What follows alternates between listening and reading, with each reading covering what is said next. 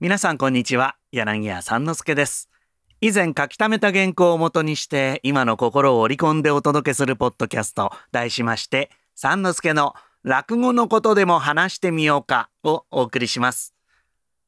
落語全般の様々なキーワードをもとにお話しします52回目花見酒をお送りします。まあ、春の話前回もお届けしまして、今は真夏の更新なんで季節外れなんですが、ちょっと涼しくなっていただければと思ってね、まあお話ししておりますんで、どうぞ最後までごゆっくりお楽しみください。前回の夢の酒に続きましてね、今回も春の話なんですが、あのー、以前に長屋の花見というやっぱりこれも春のお話をご紹介いたしました。その他にも花見を扱った話はいくらもあるということでねやっぱり花見といえば春ですからまあ今回はその中から花見酒という話を取り上げてみたいと思います。まあとってもバカバカしくて落語らしい話でございますよ。まあもちろん花見といえば桜でございます。これはかなり気取った人の意見ですな。まあ日本人ほとんどの方においてですね、まあ、花見といえばこれは酒。まあ飲まない人にとってもなんかどんちゃん騒ぎというようなことになっております。まあこれは伺った話なんですが、太平洋戦争開戦の昭和16年、まあこれは何から何まで国民の生活の締め付けが始まったそんな時にですね軍部から昼間は酒を飲んではならぬというようなお達しが出たんだそうですね。確か夕方の5時以前は飲んじゃいけないみたいなね5時半だったかなまあそんなお達しが出たんだそうですよ。困ったなあってみんな思いますよね。まあ今コロナだから似たようなことになってんですけれどもね。で困ったのは実はそのお触れを出した人なんじゃないかってことなんですよ。ですからそのお達しはすぐにこのね付帯条項ってものがつきましてただし花見はこれにあらずとそういうふうになったんだそうですよ。えー、あの時期の軍部をもってしても国民から花見の酒を取り上げることはできなかった。いや第一もう自分がね花見できなくなっちゃうわけですからこれはまずいっていうんでまあ、すぐに規約改正ということになったんでしょうね。まあ、つまり有名な句「酒なくて何の己が桜かな」という、まあ、これは政府の公式見解としてその頃存在していたのでございました。世間中が浮かれる花見の時期には浮かれついでのアイデアというものが出てくるようでこの花見酒は門なしの男2人が知恵を絞って酒にありつくためのビジネスモデルが考案されます。まあ早い話が借金で酒を仕入れてね。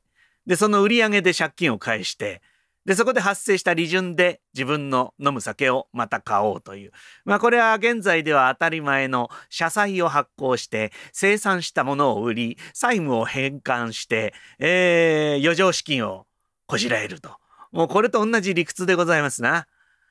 まあひょっとするとハッツァンクマさんの最終学歴は経済学士なのかもしれませんね。えー、ちなみに私、三之助も経済学部を出たり出なかったりしておりますけどね。まあ、ただしですね、この理論上利益を生み出すであろうこのアイディアも計画通り実行されてこそのものでございます。この二人が商売で成功し江戸で一二を争う酒屋になったというんではこれ落語にならないですね。皆様のご期待通りこの二人は商売物に手をつけるという商人のタブーを犯してしまうんでございます。釣り銭として用意した金を巧みに操作することによって二人は交互に仕入れた酒を飲んでしまいます。帳簿上は売上として計上されておりますが実際お金は2人の間を行ったり来たり行ったり来たりで全部飲んでヘベレケになって、えー、頭も懐も破綻をきたした結果実に落語らしい下げで全て解決でございます。いえ解決にはなっていないんですが話ってのはそういうもんなんでねご勘弁いただくほかありません。ええどうも申し訳ございませんでした。パシャパシャパシャパシャパシャパシャパシャパシャパシャ記者会見やってる場合じゃないんですね。まあ、落語国の連中の考えることはどうにもこうにもしょうがないもんで、まあ、例えば、家見舞い、恋亀なんて話にも、妙な感情が出てきますな。一回入りの亀を買うだけの銭しか持っていない男が二回入りの亀を手に入れようとする謀略がそれですね。まず一回入りの亀を買ってすぐに下取りに出します。下取り価格と先ほど一家の亀を買った時の代金を合わせて二家の亀を手に入れるっていう詐欺まがいの行為でございますね。これお分かりですか？もう一回言いますよ。一回入りの亀を買い下取りに出して下取り価格と先ほど払った金の合計で二課の亀の代金に充てる。じっくり聞かないとね、ああ、そうかなって思ってしまうのが、この話のからくりでございます。そして、聞き手を、ああ、そうかなって思わせてしまうのが、話家の芸でございますな。花見酒の二人だって、これ最初は目論みってものがあったんですよ。酒を仕入れて高く売れば儲かるという、ごく単純な欲望の実現でございます。えー、ところが、数字ってのはあくまで数字に忠実でございまして、人間が人間に忠実であるかどうかはかなりこれ怪しい。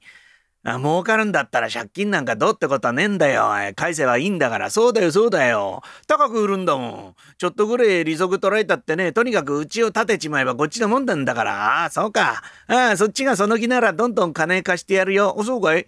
ああ、あんたが金を貸すんなら、私はその金を融通してやろう。ね、えー、利息くれればいくらでも金が出すよ。ほら。よかった。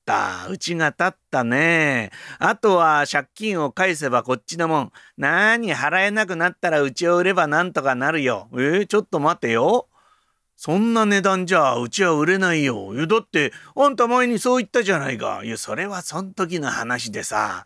うん。まあ、とにかく金返してくれ。おいおいおい。話が違うよ。いや、払えないんだったらうちは出てってもらうよ。ってんで元の借家住まいに戻ってしまう。なんだよ。初めっからここに住んでりゃ、引っ越しの手間は省けたな。